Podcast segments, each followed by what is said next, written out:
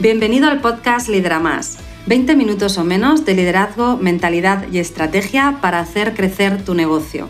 Soy Irene Ruiz, mentora en negocio y liderazgo emocionalmente inteligente. Vamos a por ello. Los resultados que estás obteniendo ahora mismo con tu equipo son una causa directa de cómo te comunicas con el equipo. Y cuando hablamos de comunicación no hablamos únicamente de lo que dices, sino de lo que das a entender con tus presencias, con tus ausencias, con tus gestos, con tu tono de voz, con cómo actúas y cómo lideras. ¿sí? Y mm, hoy lo que quiero es que hablemos de comunicación, concretamente de qué diferencia hay entre la ineficiente y la tóxica. Porque el problema con la comunicación es que no nace simplemente de abrir la boca y hablar por eso te decía, la comunicación no es solo una comunicación verbal, es todo el mensaje que tú transmites. Y como es todo el mensaje que tú transmites, una idea que quiero que te quede muy clara de tanto escuchar este podcast es que la comunicación nace de qué sientes y qué interpretas tú en ese momento de esa comunicación, de la persona con la que te vas a comunicar, de lo que quieres conseguir con esa conversación. Es decir, de tu autoliderazgo, el cómo tú estás gestionando ¿Qué quieres conseguir con la comunicación? ¿Cómo lo vas a comunicar? ¿Y cómo vas a responder a la otra persona según sus reacciones? Si esto lo estás viviendo desde estrés, lo estás viviendo desde miedo, lo estás viviendo desde paciencia, lo estás viviendo desde eh, frustración o desde rabia o desde ilusión, va a determinar cómo lo vas a hacer. La emoción es parte de la comunicación, ¿vale? Esto es la idea clave que quiero que te lleves al escuchar este podcast. Entre otras tantas, pero en relación a la comunicación, las emociones son parte de la comunicación. ¿Vale? Tantas veces hemos intentado que no se note en lo que estoy diciendo que estoy nerviosa, que no se note que esto, esto me enfada, me molesta, que no se note que esto me preocupe. Y al final es peor la consecuencia, porque estoy diciendo una cosa con la voz, con la palabra, estoy diciendo otra con los gestos. Además me estoy presentando desde mi emoción, no lo puedo evitar. Y la persona que me está recibiendo todo el mensaje sabe que pasa algo y no se cree lo que le digo. No nos funcionan las comunicaciones si solamente tenemos en cuenta lo que voy a decir verbalmente. Tengo que tener muy claro que si yo quiero tener una comunicación eficiente, mis emociones forman parte de la comunicación. Ahora, ¿qué es lo que ocurre cuando esto es así, porque es así, no lo podemos evitar, esto nos pasa a todos, pero no sabemos manejarlo, que también es normal, porque todas las personas que, eh, bueno, llegado un momento nos damos cuenta que necesitamos un nivel superior, ¿no? más experto en, comunicación, rápidamente también nos damos cuenta de que tenemos que aprender, que esto no es algo innato y que esto tampoco se aprende porque lleves 30, 40, 50, 60 años hablando. A comunicar hay que aprenderse, a comunicar de manera efectiva hay que aprender, ¿vale? Y por lo tanto lo que ocurre cuando todavía no hemos aprendido es que muchas veces nuestra comunicación es ineficiente o llega a ser tóxica porque no estoy gestionando bien mis emociones. Con la mejor de mis intenciones quizá yo estoy comunicándome de una forma determinada, pero al final está teniendo un impacto negativo en la otra persona, o bien porque desmotiva, o bien porque lía más que aclara, eh, o bien porque genera eh, conflicto o estrés, o incluso porque estoy rompiendo la confianza, estoy llegando a eh, hacer sentir a una persona que no quiere trabajar conmigo. ¿Vale? Y esta va a ser la diferencia entre comunicación ineficiente y tóxica respecto al impacto que tengo en los demás. Y como te digo, puede ser que yo no sea consciente de que esté eh, poniendo en marcha un tipo de comunicación tóxica, pero lo estoy haciendo. Con mi mejor de las intenciones quizá, estoy creyendo que esta es la forma de comunicarme y de tener un resultado con el equipo y sin embargo estoy generando otro totalmente negativo, destructivo. ¿Vale? Y por eso quiero que hoy tengamos eh, conciencia de cuál es la diferencia entre una comunicación ineficiente, una comunicación tóxica y qué podemos hacer en ambos casos. En primer lugar, la comunicación ineficiente se da cuando yo me estoy comunicando y o bien lo que comunico no lo estoy dando a tiempo, ¿vale?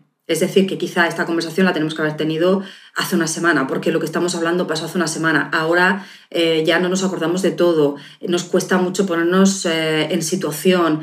Eh, la gente incluso medio lo ha olvidado, no le da la importancia que le, estaba dando en su momento. Y por tanto no consigo el impacto porque no la he dado a tiempo. ¿vale? Y no darla tiempo muchas veces pasa porque procrastino, es una conversación que sé que tengo que tener, pero en mi propio miedo, en mi propia tensión, en mi propio estrés, como te decía antes, esa propia gestión emocional que no hago, la dejo estar y al final cuando la voy a tener, como digo, es ineficiente porque está ya fuera de tiempo, ¿vale? También es una comunicación eficiente cuando no se da a la persona adecuada. Y esto pasa mucho. Eh, resulta que tenemos eh, que resolver algo con un empleado. Pero yo, pues, eh, en vez de hablar con el empleado en una conversación para resolver, pues hablo con todo el equipo. O hablo con el equipo incluso cuando el empleado no está. Estas cosas que tú puedes decir, pero esto pasa, esto pasa. Sorprendentemente, yo he trabajado con muchos profesionales que una de las situaciones que hemos tenido que preparar, una de las comunicaciones que hemos tenido que preparar para resolver es, es que mi superior habló esto con el equipo cuando yo no estaba y esto fue responsabilidad mía. ¿Vale? Ojo, una comunicación eficiente se da a tiempo y a la persona adecuada o personas adecuadas. Cuando además es ineficiente, cuando es una comunicación que no es clara. Es decir, que yo digo un mensaje en el que parte es, eh, lo dejo a la interpretación. Y esto muchas veces es porque pensamos, esto ha quedado claro. Yo creo que si ya digo que esto no me gusta, esto no me gusta, esto así no es como yo quiero que vaya. Yo creo que ya el resto, el cómo, lo interpreta el equipo. No. El equipo lo que sabe hasta ahora es que esto no te gusta. Pero el qué quieres que pase, el cómo quieres que pase, o, qué cambios concretos hay que hacer, o, o, si quieres exactamente que se den cambios o no, eso no lo saben. Y cuando nosotros dejamos a la interpretación el mensaje, la conclusión del mensaje, o incluso que adivinen ¿qué quiero yo que hagan ahora? Normalmente siempre nos decepcionamos eh, y pensamos que el problema es de la otra persona, que no me ha querido entender o que me ha entendido y aún así no me ha hecho caso, cuando en realidad lo que yo estoy haciendo es una comunicación totalmente ineficiente porque es parcial. Yo te estoy dando una parte, no te estoy dando la otra. Estoy pretendiendo que interpretes y que adivines lo que hay en mi mente. Y esto es súper importante y como líderes de equipo es clave porque nosotros vamos a dar muchas indicaciones, vamos a fomentar mucho la, mejora, los cambios, por lo tanto, y tenemos que dejar muy claro el qué y el cómo, para que el equipo pueda participar, para que pueda ser proactivo, para que se pueda implicar, para que aportemos claridad y desde esa claridad ellos sepan cómo, qué hacer y, como digo, participen, se impliquen. ¿vale? Por lo tanto, importante comunicación eficiente cuando yo creo que esto se sobreentiende. Y si ahora mismo estás pensando, yo no sé si esto lo cometo, yo no sé si esto lo hago, fíjate, si dices de vez en cuando o piensas aquello de, yo creo que esto es lógico, ¿no? Esto no hacía falta ni decirlo, esto es sentido común, ¿verdad? Esto si lo veo yo, lo ven ellos. Esto es algo que es, es de cajón, ¿vale? Si estás hablándote así, pensando así, y esos son tus comentarios, seguramente tu comunicación está siendo ineficiente por falta de información, por falta de claridad, por falta de pedir claramente lo que quieres que pase y desde ahí implicar y comprometer al equipo. ¿vale? Cuando también eh, cometemos una, eh, comunicación ineficiente con nuestro equipo, cuando no es constante, cuando hoy te digo que es importante que consigas este objetivo, mañana es importante el otro objetivo. Cuando hoy te pido que le pongas atención a esta tarea, mañana a otra tarea. O cuando como líder del equipo, que tengo visiones para, eh, ¿no? Tengo mi visión para, para, mi equipo y para mi negocio, un día os digo, la visión es esta, vamos por estos objetivos, vamos a conseguir estos clientes, vamos a ir en esta dirección, y mañana te digo totalmente algo nuevo, que parece un proyecto totalmente diferente, y el equipo al final no tiene claro hacia dónde tiene que poner sus esfuerzos, su concentración, como digo, su implicación o su proactividad, ¿vale? Tenemos que ser constantes, tenemos que ser el líder tiene que tener tan clara la dirección que a pesar de las dificultades, de los retos, incluso de que las acciones que hemos puesto en marcha para, para, conseguir esa visión no esté funcionando, no nos hagan cambiar el rumbo, sino el plan de acción, que podamos aprender de lo que está ocurriendo para perfeccionar eh, las acciones, eh, la estrategia, hacer los cambios necesarios, pero que todos tengamos puesto el foco en, bueno, pero lo importante es que vamos a conseguir estos objetivos. No está saliendo esto, pero tenemos un plan B y un plan C y un plan, ¿vale? Pero los objetivos, la visión es esta, hay claridad, hay constancia. Si tú como líder no tienes constancia en hacia dónde quieres que vaya tu negocio, es muy difícil que tu propio equipo vaya a ser constante para conseguir determinados objetivos. Porque de nuevo, confusión, estrés y un gran sentimiento de pérdida es lo que van a eh, sentir ellos cada día, lo que va a, guiar su trabajo cada día. ¿Vale?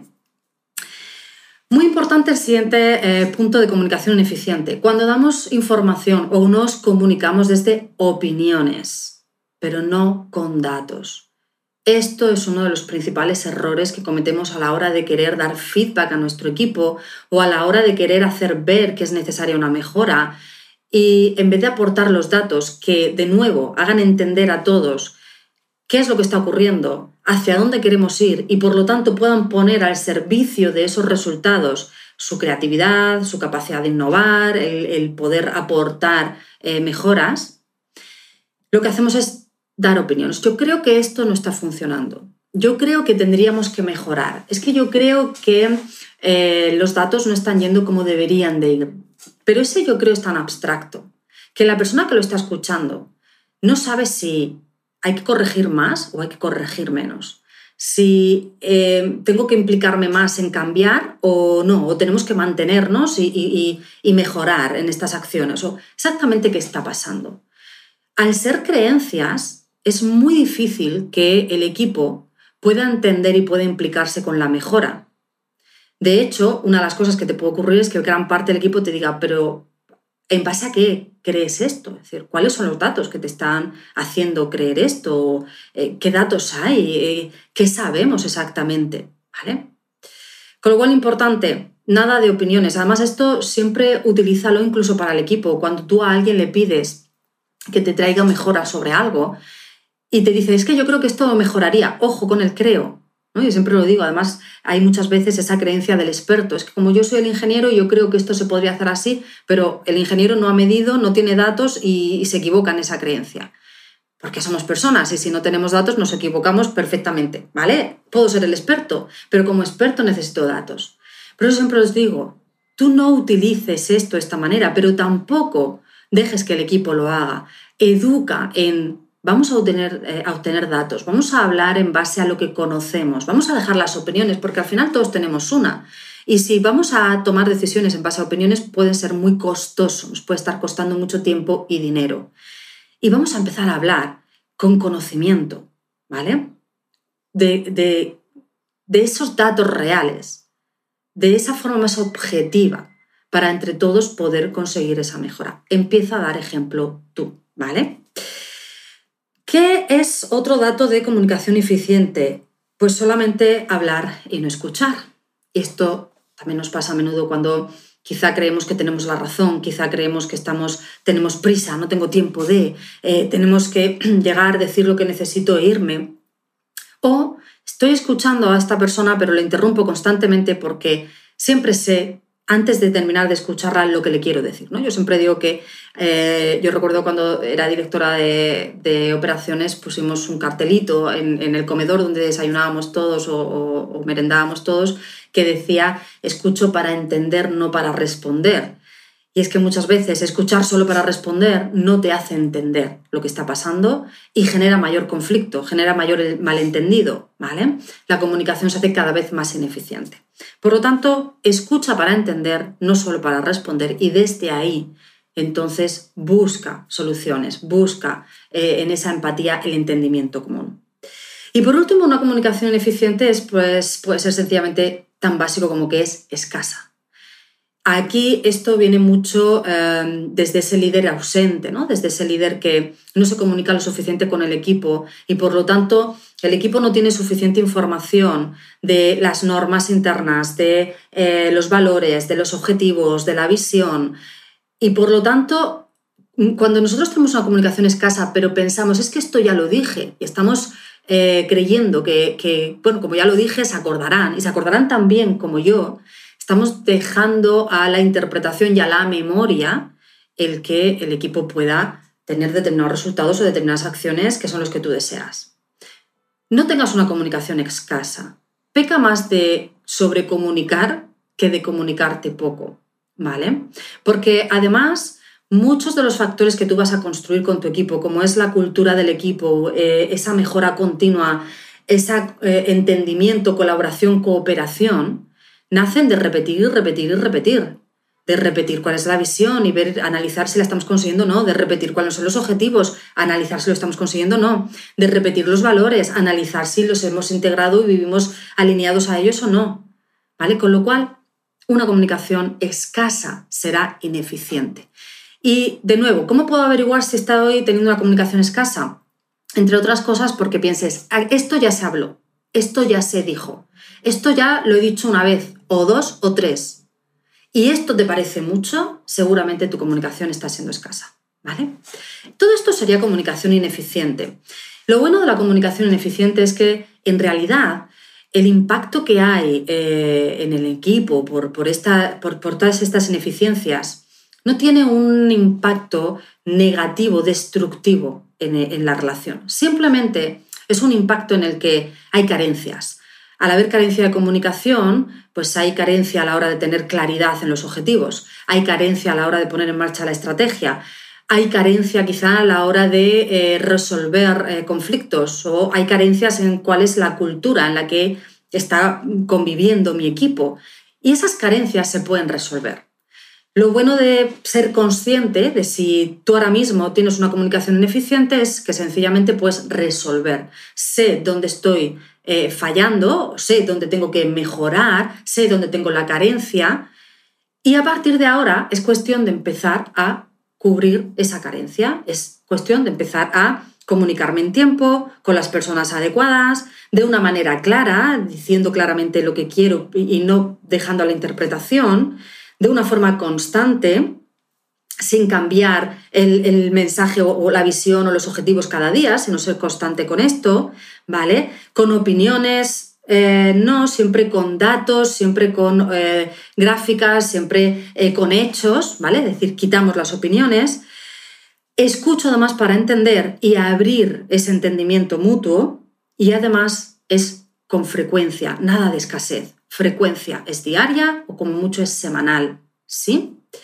Vale, pues es cuestión de ponerme y resolver. Y cuando necesito herramientas y recursos para manejar pues el miedo que a mí me da el poder eh, eh, comunicarme de esta forma, tengo herramientas de gestión emocional, cuando lo que necesito son recursos eh, para comunicarme de una forma más eficiente, tengo recursos, por ejemplo, de asertividad o de comunicación no conflictiva o de comunicación efectiva, con lo cual tengo herramientas que se ponen a mi servicio que simplemente con aprenderlas, ponerlas en marcha y entrenarme una y otra vez en ellas, me permiten corregir esa ineficiencia y ir poquito a poco pasando a tener una comunicación cada vez más eficiente.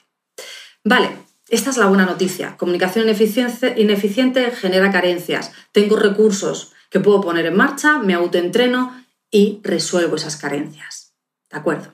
Ahora, yo quería hablarte también de qué es la comunicación tóxica, porque te decía, a veces incluso ponemos en marcha una comunicación tóxica sin darnos cuenta de que es tóxica, mm, con la mejor de las intenciones, pero esta sí tiene unas consecuencias muy negativas.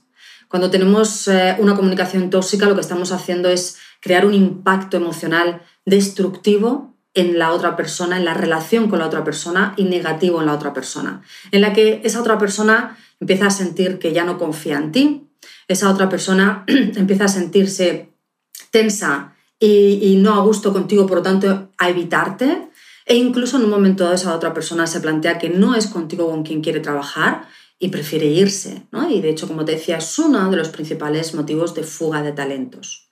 ¿Cuándo estamos cometiendo entonces una comunicación tóxica? Pues cuando estamos utilizando las emociones para crear un cierto chantaje emocional, cuando nosotros lo que hacemos es hacer sentir culpable a la otra persona, hacer que sienta miedo eh, para que consiga, ¿no? Yo quiero que tú sientas miedo para hacer lo que yo quiero que hagas.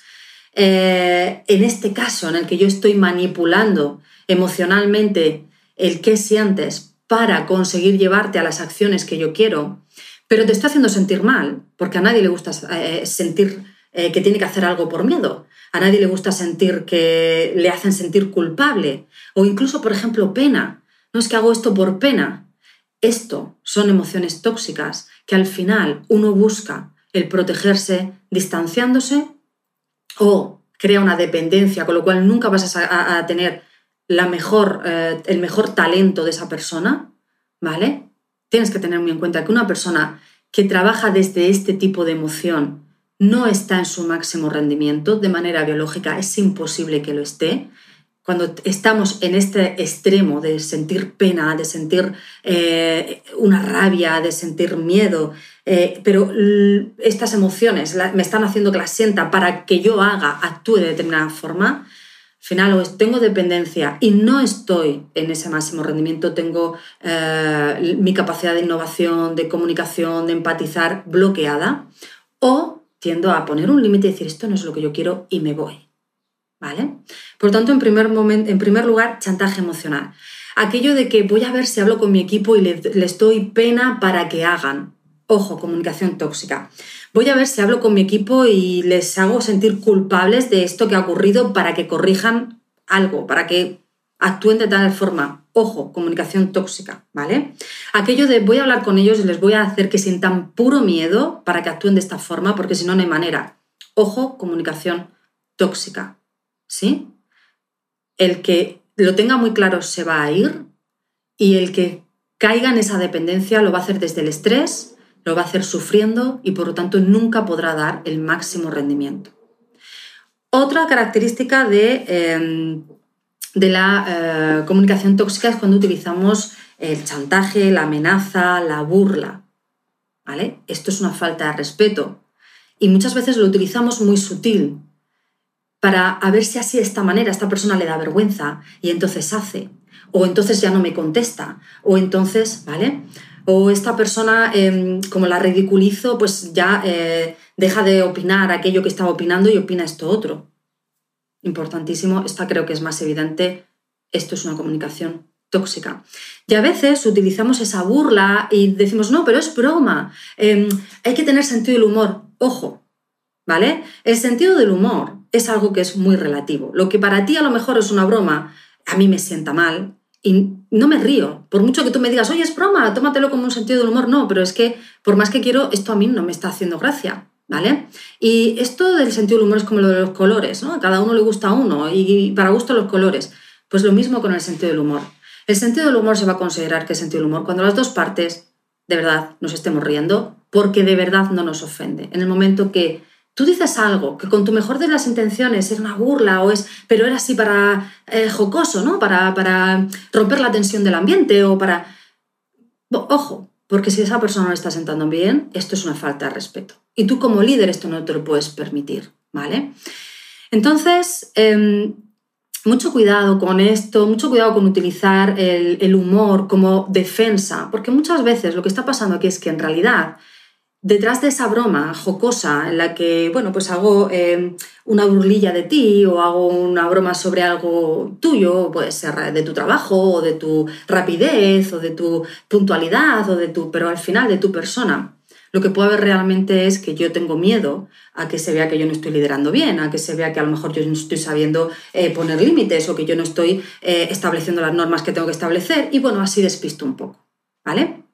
Importante que pongamos esto sobre la mesa. Sé que no es cómodo, sé que no son conversaciones cómodas y sé que además si en un momento dado ahora uno piensa, ostras, esto a veces lo hago yo, pues eh, no gusta, ¿no? No gusta reconocer que, jolín, pues a lo mejor estoy equivocado pero es importante que seamos conscientes de que esto es así. Solo siendo conscientes de esto podremos cambiarlo. Solo siendo conscientes de esto dejaremos de estar preguntándonos por qué la gente se toma tan a mal lo que digo, si son bromas, o por qué la gente se va, si yo aquí lo único que hago es pues hacerles ver dónde está su horror para que aprendan. Bueno, porque si lo estás haciendo desde que se sientan culpables o vergüenza o pena esto no es, no es una comunicación eficiente, no es una relación saludable. Con lo cual, realmente la mejora continua nunca pasa por ahí. Pasa porque conjuntamente hablemos, negociemos, analicemos, crezcamos juntos, yo te acompaño, tú me acompañas y crecemos juntos. No porque yo te hago sentir de esta manera y así consigo, ¿vale? Y por último, quería poner un ejemplo también que a mí en este caso me ha pasado. Esto lo he vivido yo eh, personalmente. Y eh, bueno, pues eh, luego he escuchado a otros de, de mis clientes que también lo han vivido. Entonces lo quería incluir aquí. Y es cuando vas a hablar con alguien, vas a quizá a, darle un feedback eh, en la que vas a corregir algo, vas a pedir un cambio, vas a establecer una norma. El caso es que esa conversación a ti puede ser que te ponga algo tenso o pienses que la otra persona puede reaccionar con cierta tensión. Y para evitar esta conversación, porque tú no tienes la capacidad de gestionar esas propias eh, emociones que aparecen o porque no sabes cómo llevarla desde la técnica, ¿vale? Pues dices, bueno, la voy a tener delante de más personas. Como digo, me ha pasado a mí. El, que te reúnen en una sala con, mm, no recuerdo si éramos 10, 12 personas más, que no tenían nada que ver con el tema y entonces se ponen a eh, echarte en cara, digamos, algo eh, con la idea de que, bueno, pues eh, al haber más gente delante, pues quizá, pues, ¿no? Como decíamos antes, te dé vergüenza o, o demás y te calles y, y, así sea algo sencillo, fácil y, y, se dice, se hace lo que yo digo y no hay más discusión. Y al final esto es un enfoque totalmente erróneo. Porque, bueno, en mi caso tengo que decir que yo, pues utilizando la asertividad, hablé, di mi opinión muy respetuosamente y, pues eh, no funcionó y, de hecho se sorprendieron porque, ostras, Irene ha, ha, hablado, ¿no? Por supuesto. Porque al final lo que hay detrás de esto es una falta de respeto. Es decir, si lo que pretendes es que yo no hable, si lo que pretendes es esa coacción emocional, porque tú no sabes eh, quizá responder a, una mm, respuesta asertiva en la que pues a lo mejor lo que te voy a decir no es lo que tú quieres oír, pero es la realidad.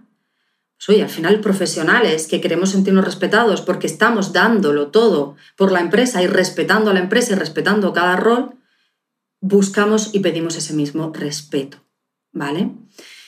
Y mm, esto es muy tóxico porque, como te decía antes, al final te das cuenta de que es una manipulación, de que no te están respetando, de que no te están dando tu espacio para hablar, para comunicarte, eh, de que además están haciendo que, están buscando, ¿no? A ver si sientes algún tipo de emoción tóxica, como te decía antes, de que me dé vergüenza o, o eh, me sienta culpable y además delante de los demás.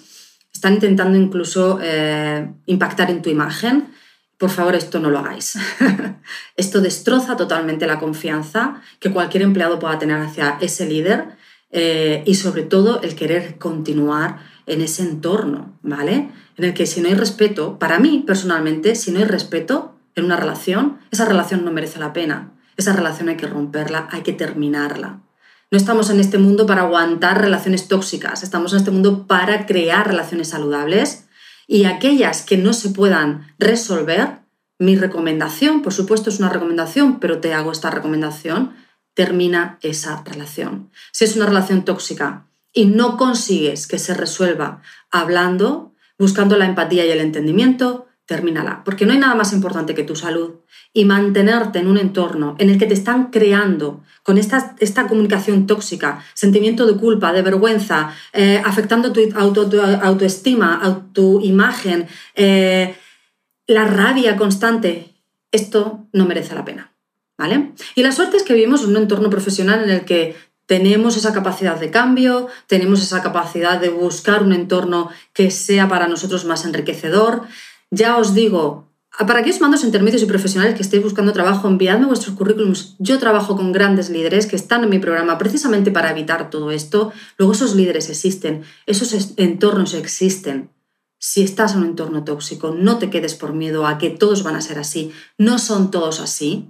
Busca. Y ya te digo, si no, envíame tu currículum y yo os puedo poner en contacto a grandes profesionales con grandes líderes, porque esos grandes líderes existen y están trabajando por crear esos entornos saludables en el que el respeto es la base y la comunicación bidireccional es la herramienta principal. ¿Sí? Esta es la gran diferencia, como te decía, entre una comunicación eficiente y tóxica. Desde el punto de vista del líder, quiero que tengas la esperanza de que toda comunicación eficiente se puede resolver fácil, pero también quiero que seas consciente de que si en algún momento tiendes a esa comunicación tóxica, puede ser que sea por esa falta de gestión de tus propias emociones, por esa falta de autoliderazgo ante determinadas conversaciones que te puedan eh, provocar inquietud, tensión, miedo, y que es ahí donde tienes que empezar.